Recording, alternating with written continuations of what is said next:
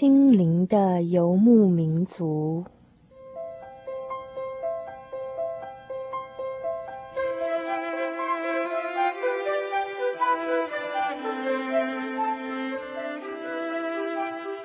在这个谁都不管谁的后现代社会里，每一个人的心灵都是游牧民族。成长的过程就是寻找的过程。每一颗漂泊的心灵，其实都在寻找生命的绿洲。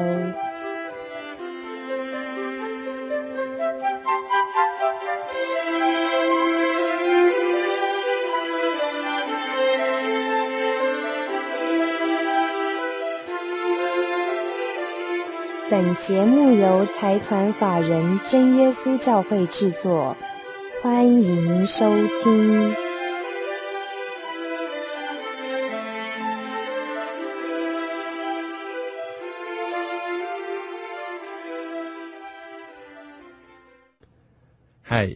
心灵的游牧民族，在空中的朋友，大家好，我是 Kevin，欢迎您今天再次的打开收音机来收听我们的节目。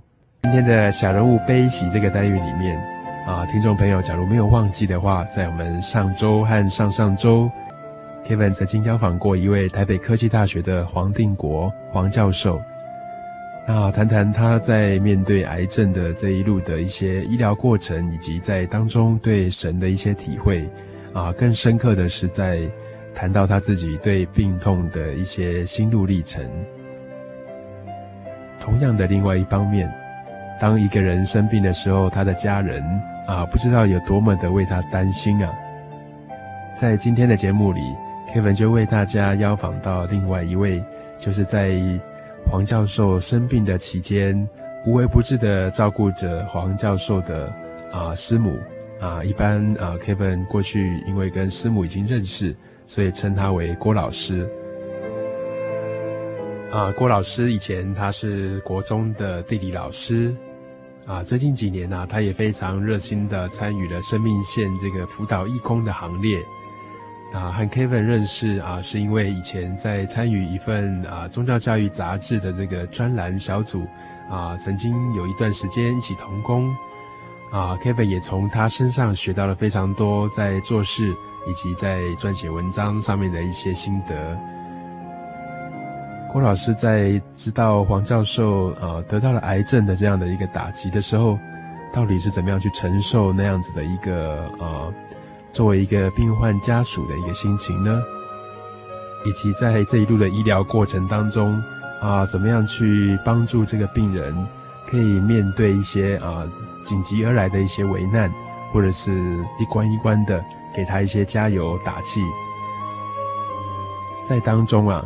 有时候，当我们所爱的人生病了啊，像郭老师这个样子，有时候真的不知道该用什么样的态度来面对明天，也不知道该用什么样的态度啊来对待我们所爱的人，更不知道该怎么样去面对所爱的人生病的这样的一个事实。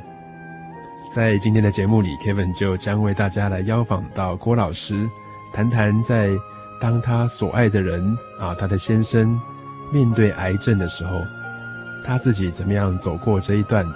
自己怎么样在回头看这一段当中啊、所得到的一些体会，并且这些体会啊，希望能够作为许多许多在病床旁边陪伴家人啊度过这些病痛的时候，做一些心灵上的一些安慰和参考。让我们就静下心来听听。今天访问郭老师的这一集《小人物悲喜》，当你所爱的人病了。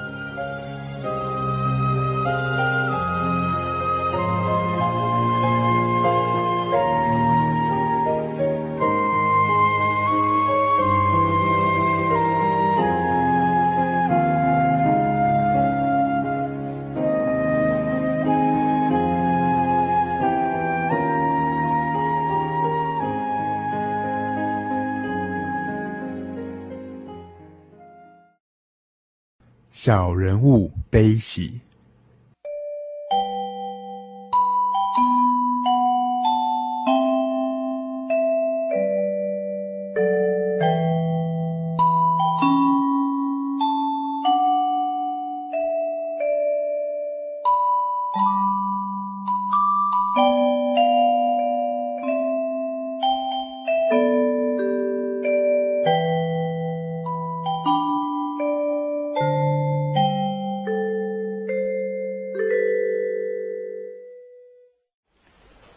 先生是在民国八十九年十二月五号在医院检查出来说他肝有四个肿瘤，然后经过一连串的检查，结果是大肠转肝癌症末期的一个病人。那么当时接到这个讯息的时候，我整个人都愣了。那后来呢，又开始怎么去面对？在他一连串的检查当中，有一次让我印象最深刻的是在。十二月九号，也就是星期六那一天的下午，大概一点多左右，当我一个人走到医院的护理站附近的时候，当时住院医师他面色沉重地问我说：“你是不是黄太太？”我问他说：“你是不是要告诉我不好的消息？”我不想听，但是停了一下，我说：“你还是告诉我好了。”结果他说。我先生的 CEA 是八百多，那么这是我生平第一次听到 CEA，原来他就指癌细胞的指数。我就问他说：“那标准是多少？”他说是四。结果当时我先生癌细胞指数是八百多，那个时候我还不知道不知道他的严重性。那么跟他谈了一阵话之后，才知道我先生的病情已经到了癌症末期。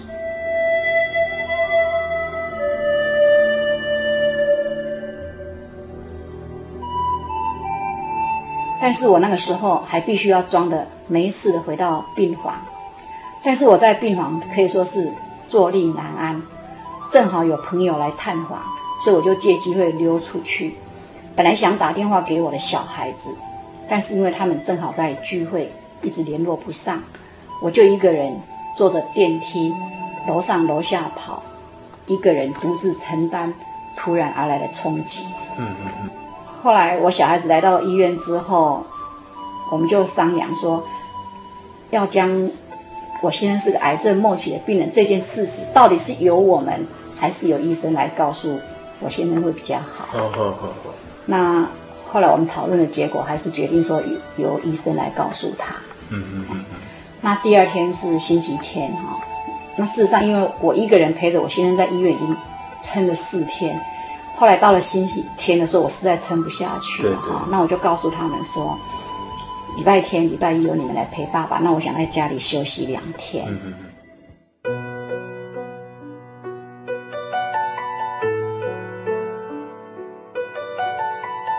其实第二天他们就隐隐约约说是癌症，但是我们都不是很清楚，我们还存一些希望，说会不会是检查错误啊，还是有什么其他的希望。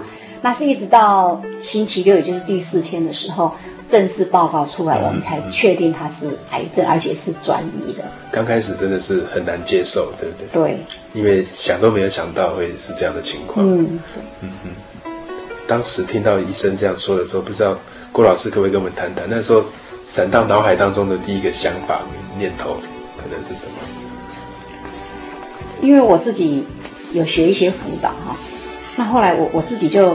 就想了一下，因为我当时的情况跟那种辅导里面所提到的忧伤的过程蛮类似的，哦、蛮类似。哎，就是在十二月五号的上午十一点左右的时候，嗯、我是在教会，本来是准备去探访一位同龄嘛。对对。这个时候突然接到我先生从仁安医院打电话给我，嗯，说他肝有四个肿瘤。这个时候我真的就是很震惊。那么震惊之后呢，开始真的就麻木了，麻木。后来在医院检查结果出来之后，我回到家，在医院我都不敢怎么回来，就是开始就是哭，嗯嗯，真的哭到后来已经是没有眼泪了，是哭。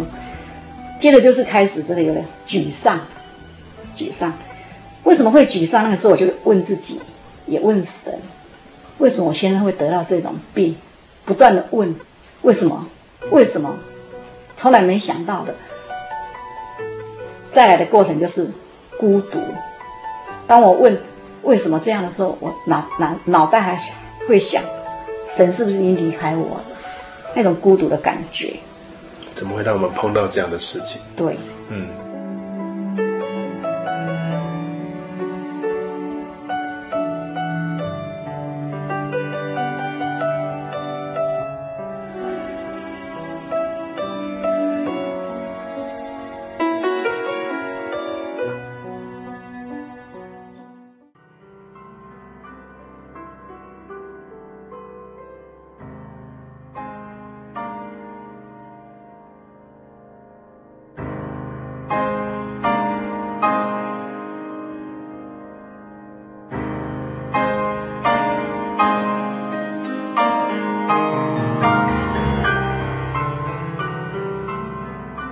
现在所收听的是《心灵的游牧民族》节目，我是 Kevin。今天在我们小人物悲喜这个单元当中，为大家所进行的主题是“当你所爱的人病了”。今天为大家邀访到的是郭老师，来谈谈当他的先生被医师诊断出来罹患的是癌症末期啊的重病，在这个过程当中，他怎么样来做一些调试？在这个操练当中，他用什么样的态度来面对自己，面对病痛，面对自己所爱的先生，得到了这样的一个病症。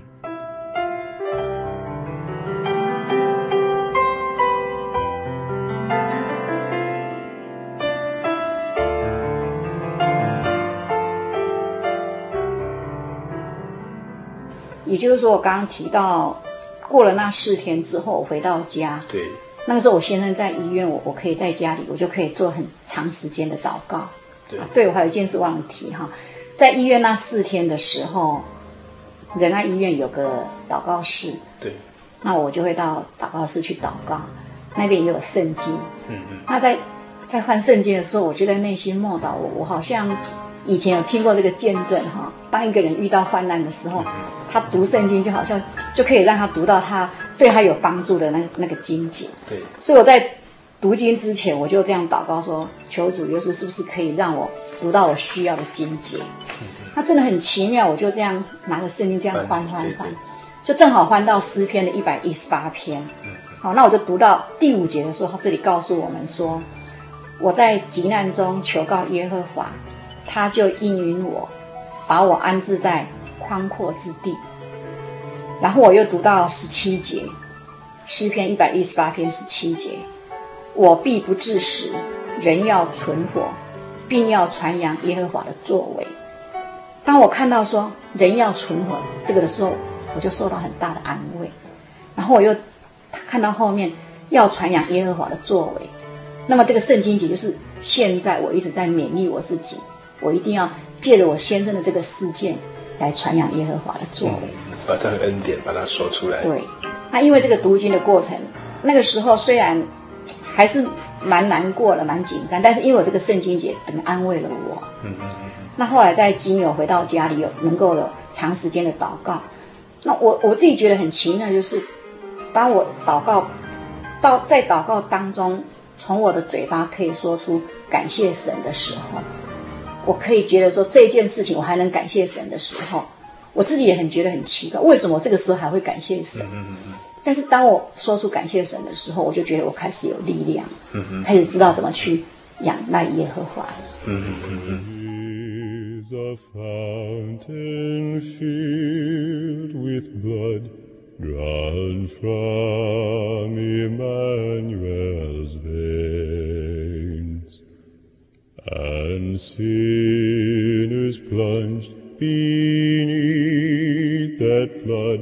lose all their guilty stains, lose all their guilty stains.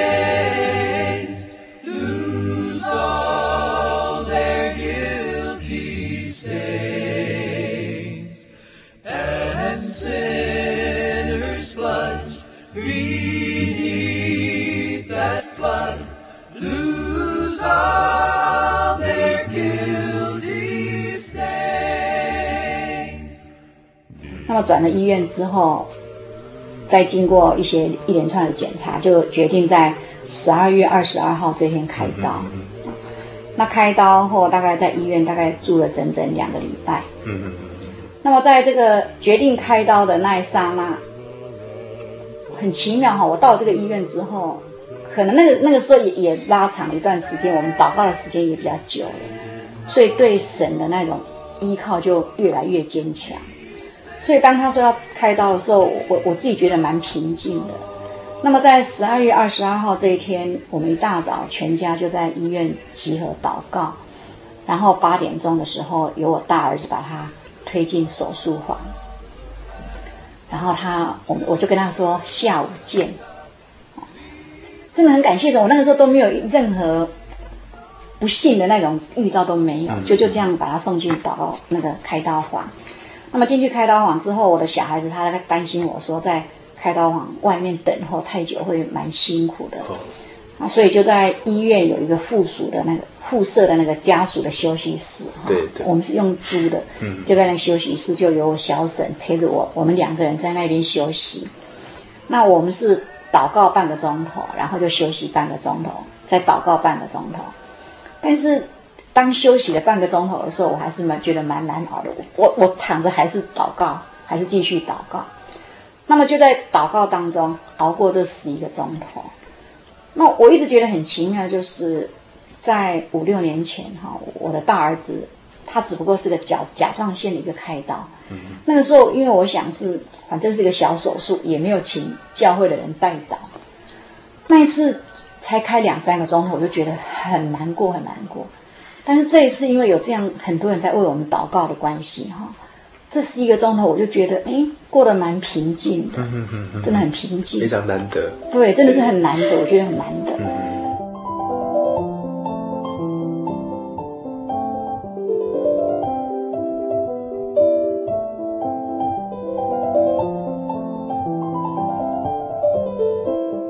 然后大概差不多到晚上七点钟的时候，我我儿子打手机告诉我说：“妈，爸爸已经。”手术完成，然后我们就赶快赶到开刀房去。那么后来他推进去加护病房做个休息之后，我们教会的一个同龄哈杨成恩医师，他是全程在病房里面陪着我先生，我在开刀房陪着我先生。然后他他到加护病房帮他处理完善之后，他走出来就告诉我们说，主的恩典够用。嗯嗯嗯。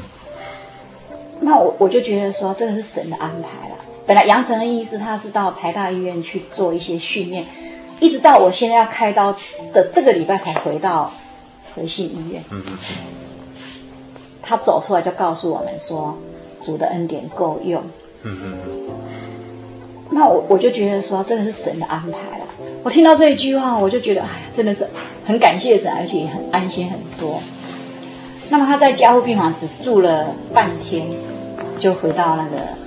普通病房，那么在这普通病房两个礼拜当中，哈，真的是神的看顾，跟一般的病人比较之下，他他恢复的真的是非常好。后来两个礼拜之后就出院，那么出院休息一阵子之后，我们就开始做化疗。那么在做化疗的过程当中，当然多多少还是有一些不舒服，但是跟其他的化疗病人比较之下。我们就觉得他已经好了很多，然后每当化疗结束之后，我们就在做一连串的检查。那么这这一连串的检查过程当中啊，有的时候哎好消息，有的时候好像又有一点点不好的消息。那这种起起伏伏的心情，我想只要是癌症病人的家属，多少都能去体会到。但是家里的人如果没有得过癌症，没有癌症病人的话，没有办法去体会出我们的心情。嗯嗯嗯那么最近，最近哈，也就是在三月的时候，我们做的检查，发现，哎，他当时开刀之后，留在肝的三个肿瘤，那是因为没办法再割了。对对。那最近我们发现那三个肿瘤好像已经消失了，那其他的部分也都好像还是蛮稳定，都很稳定。那么这些种种哈，除了感谢神，还是感谢神，因为。以医学的观点来看，好像是不太可能，但是事实上我，我们真的是看到了这个神给我们的恩典。嗯嗯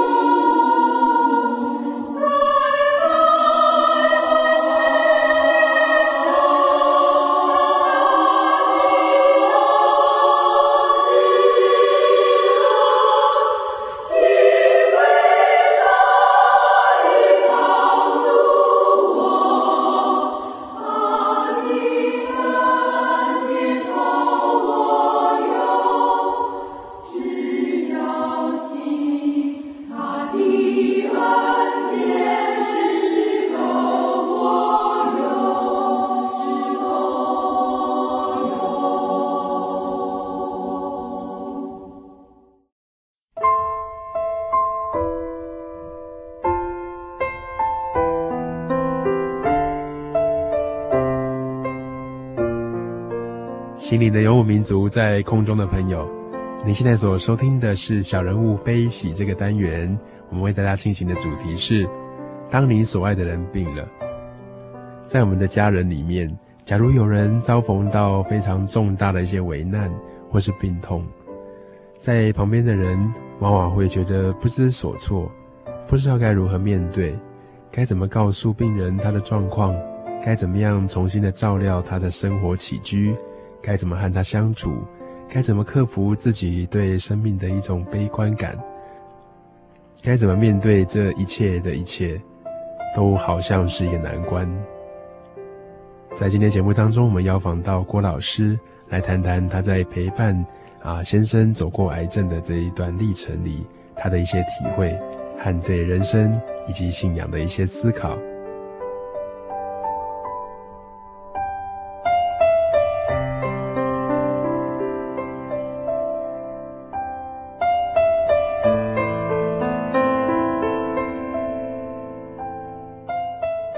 是自己或是亲人哈，不论发生什么样的意外，或者是突然而来的一些情况哦，包括像这样子的癌症的病痛的时候，都很难接受，甚至觉得说前面大海茫茫，实在是不知道该怎么办。那不知道郭老师在面对这样的心情的时候，大概都怎么祷告？事实上，那段时间的祷告，我自己也很矛盾，真的不晓得怎么祷告才好，只是觉得说神啊。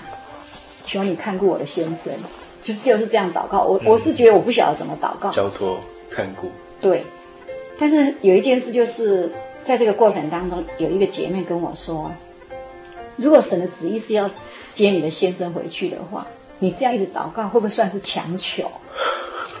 那我我也在想，这样真的会不会是强求？我自己就很矛盾，就很奇怪，就是当他开完刀回到家里的时候。有个潘家洲传道，正好跟北投教会的统领来我们家访问嘛，那我就跟潘潘传道谈到这件事情，他就告诉我，他说：“你怎么会知道说神的旨意是要带你你的先生回天家？你怎么会知道这样？”然后他就用马可福音十四章三十六节哈，主耶稣在克西马尼园的祷告这个经节来来勉励我，他说：“阿爸父，好，在你凡事都能。”求你将这杯撤去，然而不要从我的意思，只要从你的意思。当我听到潘传道这么跟我勉励的时候，我的祷告的方向就开始确定了。我我知道我要怎么祷告了。我会告诉主耶稣说，我需要这个丈夫，教会也需要他。啊，求神真的是让，如果你允许的话，是不是让留下他的生命？主若愿意的话，对。但是我。还是按照你的旨意，但是不管怎么样，也求主耶稣让我们能够去接受这个事实，能够去面对这个事实。Kevin 本身好像 Kevin 的姐姐曾经遭遇到一个蛮大的车祸，被货柜车撞到了，然后，昏迷不醒，然后脑部也接受一些手术。在过程当中，哈，那个住院的时候，其实心里都是七上八下的，因为其实不知道是下一步会怎么样。那郭老师不知道会不会有这样的。心境哈，就是说，因为癌症有它很多检查，那有很多关卡哦。假如有一个不好的消息的时候，都会让人家蛮挫折的，蛮低潮的。那这个七上八下的心情，不知道是怎么样度过的，那可以跟我们听众朋友分享一下。事实上，在他从他生病到开刀结束，大概三个礼拜这段时间哈，我可以说是用麻木来形容。没有办法去想那么多，会有七上八下，大概就是在开刀之后。开刀之后，那么开刀之后，经过一连串的检查，等候那种检查报告的那种结果，那种心情真的就是七上八下。那我唯一能做就是祷告。信主五十几年了，这个时候才知道说祷告真的那么有用。那我们的祷告通常是早晚，我跟我先生一起祷告。那白天的时候，我一个人随时随地都可以祷告，嗯，甚至于我在煮饭煮菜的时候，我就在内心一直祷告，嗯，那尤其他生病的前五个月哈，我晚上没有办法睡得很好，嗯，常常会睡一半就突然就惊醒过来，那个这个时候我也只有借着祷告，然后再慢慢睡着，嗯嗯，一下子又会醒来，嗯，然后再慢慢祷告又睡着，感觉那个过程真的蛮辛苦的，对，哦、真的是很辛苦。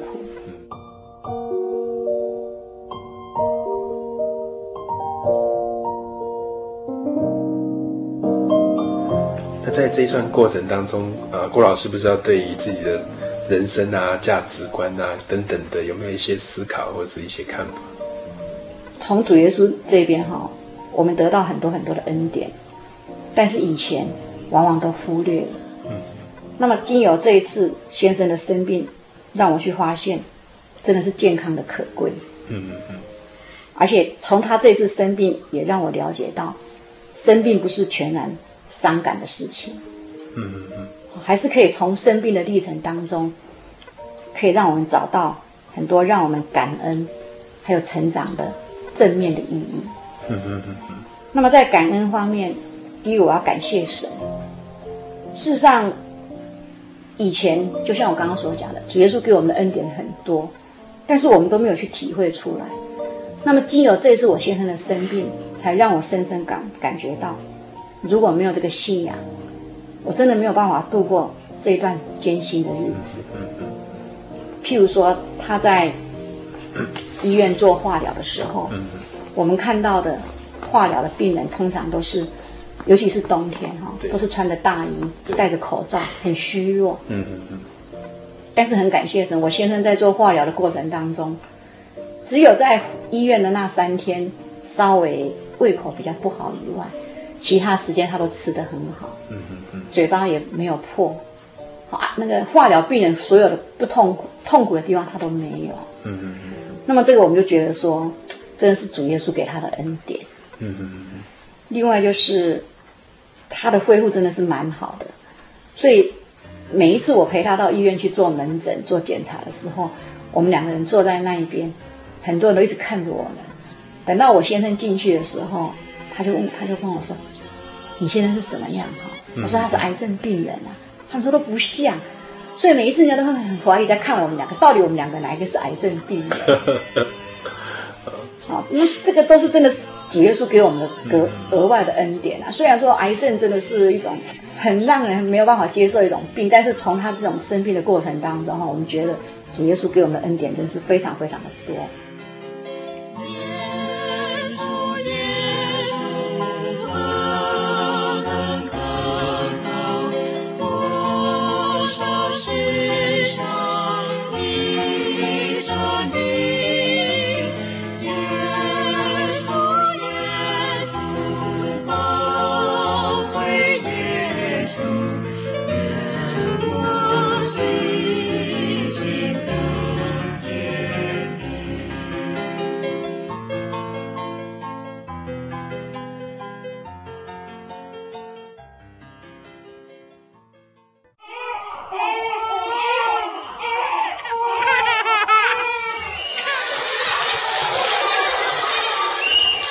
心情留声机温馨登场。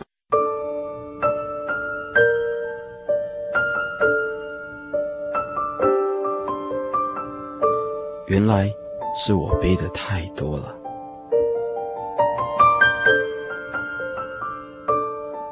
走过九千多公里，历时一年七个月的成吉思汗远征队终于回来了。在终点站乌克兰接受访问时，队员之一的燕妮说：“我以为这一趟我是要得到什么，最后却发现我是在脱掉什么。穿太多衣服了，在路途上我是一件一件的脱掉。”队员们最感动和讶异的是，眼前丝路上每一个乡村都是如此的淳朴，人们竟能如此简单的过活。简单却又快乐的那些村民，让队员们忘却了当初想要一睹成吉思汗军威、亲身体会丝路的壮志。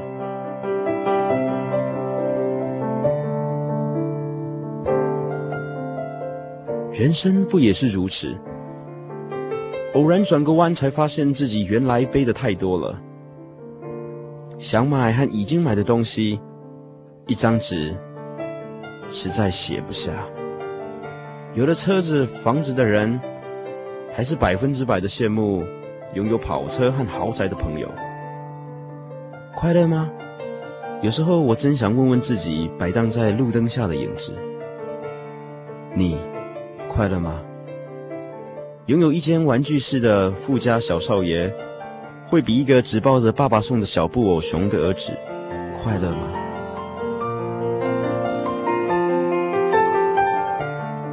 我回想这一路追求学位、职位、地位和满足别人期待的过程，我实在是背得太多了，一件件的脱掉吧，到天父面前把挂心的事卸给他吧。当我漫步在他爱的旅程中，只要牵住他的手，担子就不再沉重了。啊，原来。我实在是背的太多了。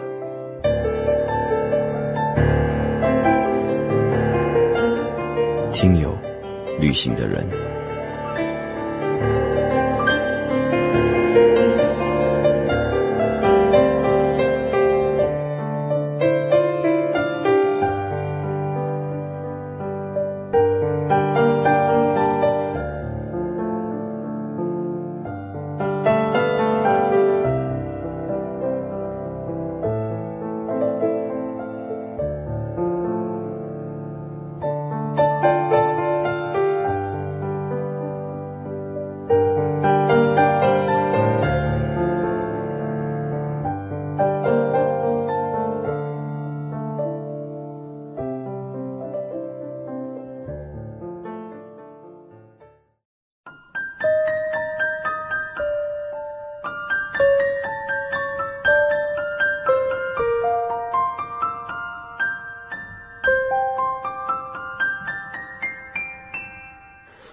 谈到感谢的部分哈，有一件事我蛮感谢神，就是他生病这这一年正好是我们结婚的第三十年。嗯嗯。那我发现这一年我们相处的时间比前二十九年相处的时间还要久。嗯嗯嗯。因为我陪他上医院，然后他也就每天按时会回家吃晚餐什么，所以我们在一起的时间比以前二十九年还要久。这一点我就蛮感谢神，就是这样的病痛又把把夫妻两个又很紧密的连在一起了。对，对嗯嗯嗯嗯。另另外就是我们刚刚也提到，就是说，借着这个他这一次的事件哈，让我我觉得让孩子有成长的一个机会。我三个小孩子以前我从来没有发现他那么懂事，但是这次父亲生病之后，我老大就跟公司请假请了一个月。哦，他说如果公司不让他请假，他就准备辞职。他请假一个月，就要专心照顾爸爸。然后我第二个儿子，他本来做研究所，研究所的论文哈，本来是要到沙巴去做研究，但是他想到父亲的病可能随时会有起变化，所以他就临时改变论文的题目，改在台湾做，也是为了陪爸爸。然后老三嘛，在当兵，他也常常尽可能请假。回家陪爸爸，那么这段时间哈，他们不断照顾爸爸，而且三个兄弟一起常常在一起讨论怎么去照顾父亲会会最好，甚至于在住院的当中也帮爸爸按摩。本来我是想说请个看护来看，三个小孩子说不要，由他们自己轮流，然后晚上都让我回家休息。住院了两个礼拜当中，那么从这个事件，我发现三个孩子成长很多。而且也发现三个孩，三个兄弟能够这样彼此去讨论怎么照顾父亲，让他们那种感情更加的融洽。这是我我也是感谢神的地方。另外我自己本身，借着因为我先生的生病哈，让我自己也成长了很多。啊，我看了很多的书，那么我从书上就知道说，不要把癌症跟死亡画上等号。好，以前我们一想到癌症就想到死亡。对。那后来我在书上看到说，其实癌症跟死亡不是画上等号。好，然后生那个书上也告诉我们说，事实上，医学报告说存活率是百分之十。嗯。但事实上，你很可能是百分之十以外的人。嗯嗯嗯。而且医生他不是神。对。他不能告诉决定我们的生命是什么，能够活多久。对。啊，书上也告诉我们说，家人要在第一线上给他做支持。嗯嗯嗯。然后也告诉我们，靠着神啊，我们能够从绝望变为希望。嗯嗯嗯。那么借着这些种种，我自己学到很多很多东西。然后我也知道说，在饮食上怎么去加强，怎么去做改变。啊，我也知道说，哦，过去我们生活都是不够节制，大鱼大肉。嗯嗯，然后晚上又睡得很晚，嗯嗯，好，那现在我们已经知道说，哎，可能的话，最好是十点就躺下来，好，那最好是十一点就睡着，好，然后我们也知道说，哦，一天最好能够喝三千 CC 的水，嗯嗯嗯，这是以前我从来都没做到的。另外让我更感谢的就是说，真的，书上也告诉我们要有虔诚的宗教信仰，嗯嗯，好，因为有宗教信仰可以让我们觉得未来有希望。可以让我们生活过得很充实。那么这些种种，我觉得真的是很感谢神，让我有成长的机会。嗯嗯嗯。我想请问郭老师哈，在医院当中，呃，也会有同样类似的一些病友，嗯，啊，就是同样的一些家人可能也罹患癌症的。那不知道在就诊的这个过程当中，郭老师对这一方面跟其他病友的接触有没有什么样的经验跟体会？嗯，有一次。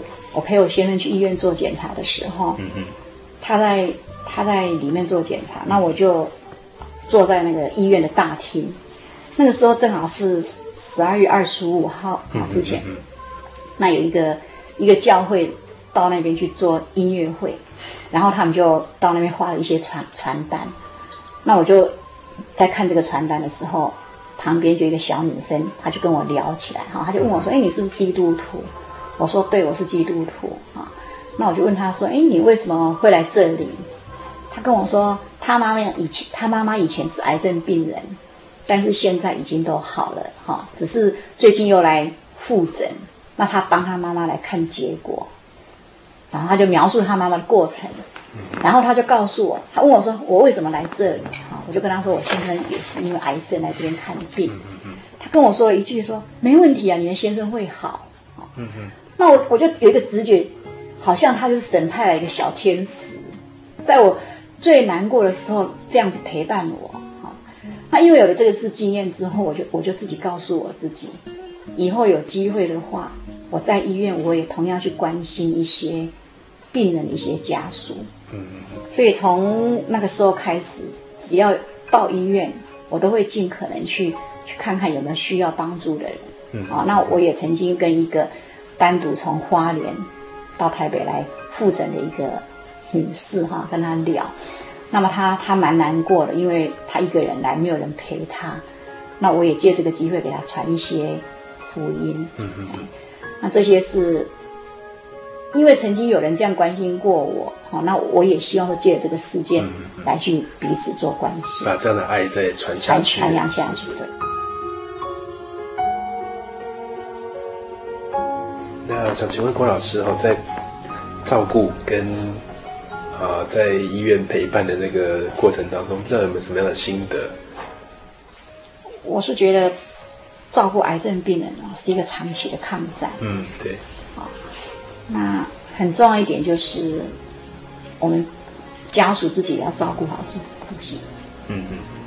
我我看到一本书说，一个太太哈照顾她的先生。后来她先生的癌症好了，变成这个太太病倒了，哦，所以家属在照顾的时候也不要忘了，一定要照顾自己。嗯嗯嗯嗯。另外在饮食上哈，我是觉得也是看书的啦，所学到一些经验哈，可能要改变一些饮食的习惯。嗯嗯嗯。通常照书上这么描写，会得到癌症的人好像都比较喜欢吃大鱼大肉，哦、是，还有压力也蛮大的。嗯嗯。哦，那可能的话，我们就是。在生活习惯上都要去做一些改变。嗯嗯嗯。像我先生以前就是不太爱运动的人。那这次生病之后，我就跟他讲，我说，饮食上我可以很努力的帮你在饮食上做一些改变。嗯嗯。我也可以陪你祷告。嗯嗯嗯。但是运动就是要靠你自己。是。我就不断的鼓励他，然后我也买了一些。有关运动的录影带啊，买了一些书籍啦，哈、嗯，一般一一边勉励一边强迫他哈。那感谢神，他这一个月以来哈，在运动方面他就蛮加强。那他自己也觉得说，哎，他的体力好像越来越好。嗯嗯嗯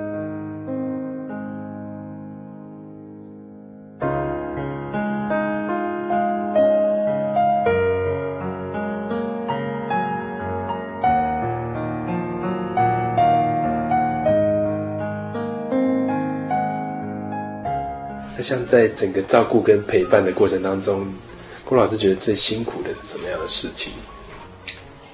我觉得那种身体、体力的煎熬还还还其次，嗯，那种心理的煎熬真的是是最痛苦的，嗯，尤其是身为妻子，嗯，白天很累很累，到了晚上，你的身边还躺着一个病人，嗯嗯，事实上。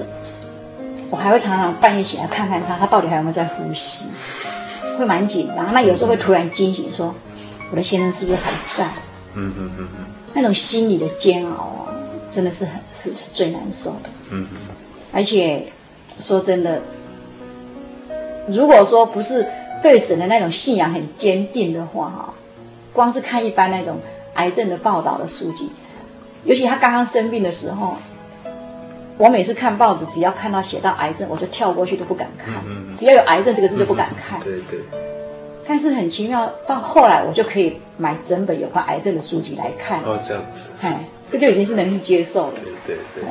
嗯嗯嗯。所以说那种煎熬，有的时候哈，可能像我自己觉得是那种被吓到的那种感觉哈，到现在好像还没有办法完全都都消除掉。嗯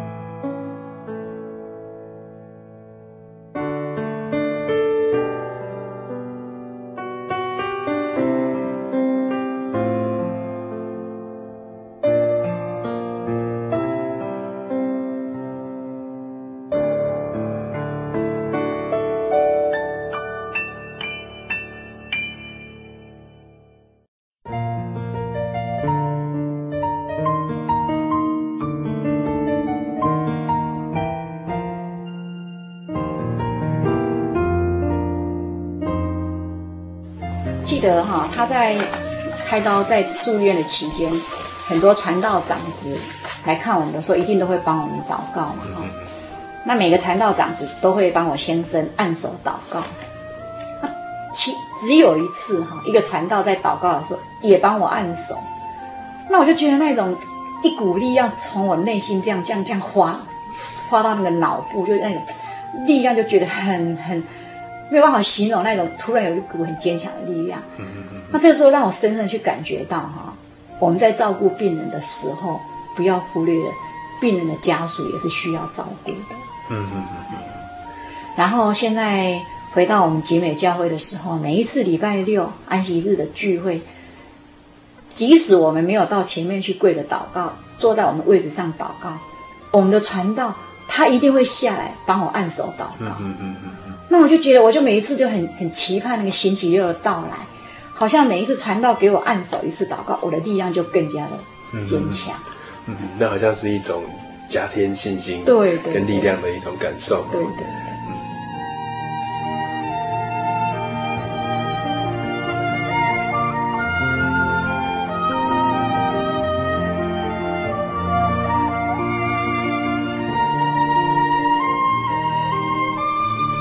非常高兴能够邀请到郭老师到我们的节目当中来跟听众朋友分享。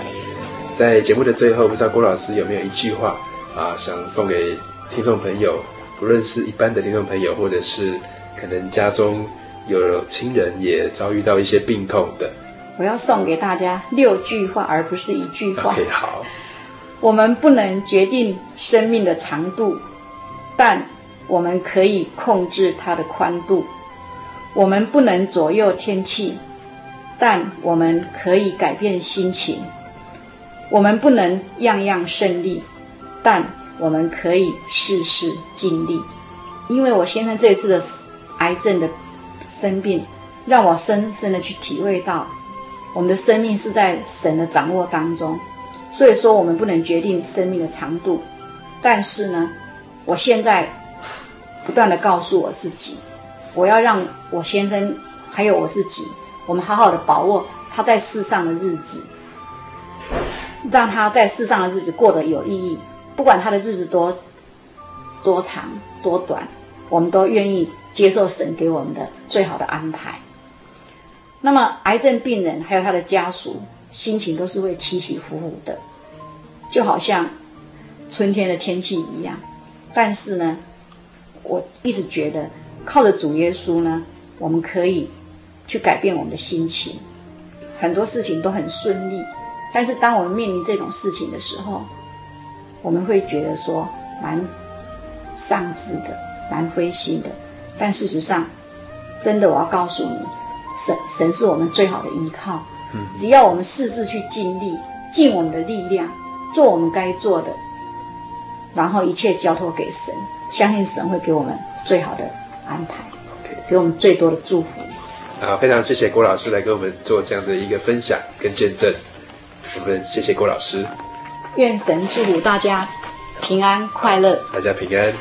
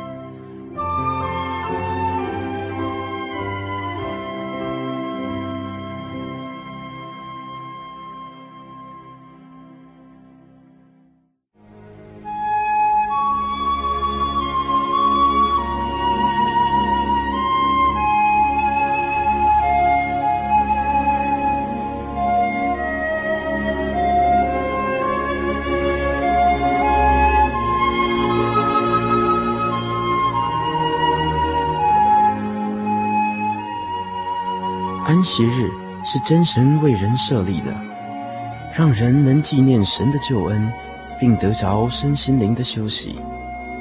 在每个星期的最后一天，星期六，我们应当放下一周的劳碌，来到教会聆听福音，在诗歌、祈祷和彼此祝福的聚会里，安顿我们一周的疲惫。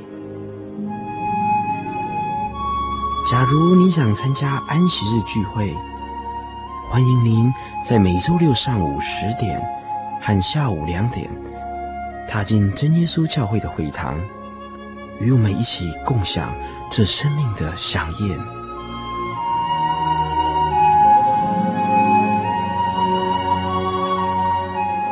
真耶稣教会邀请您一同来参加安息日聚会。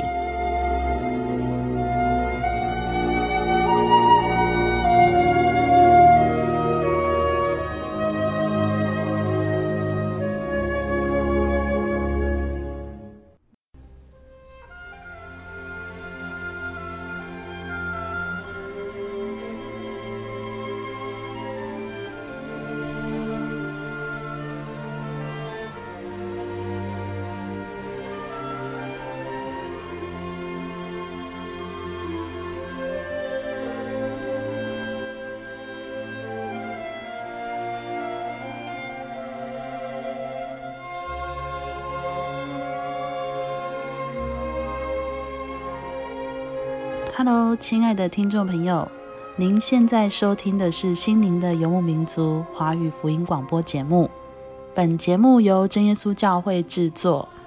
如果您对真耶稣教会想进一步了解，欢迎您来电与我们联系。我们的电话是四零八七七一八一七八四零八七七一八一七八。我们的网址是。tjc 点 org，您可以来电询问教会地址及聚会时间。我们竭诚欢迎您来到真耶稣教会，与我们一同享受主耶稣的恩典。再次提醒您，我们的电话是四零八七七一八一七八。在这里也要再次邀请您继续收听《心灵的游牧民族》华语福音广播节目。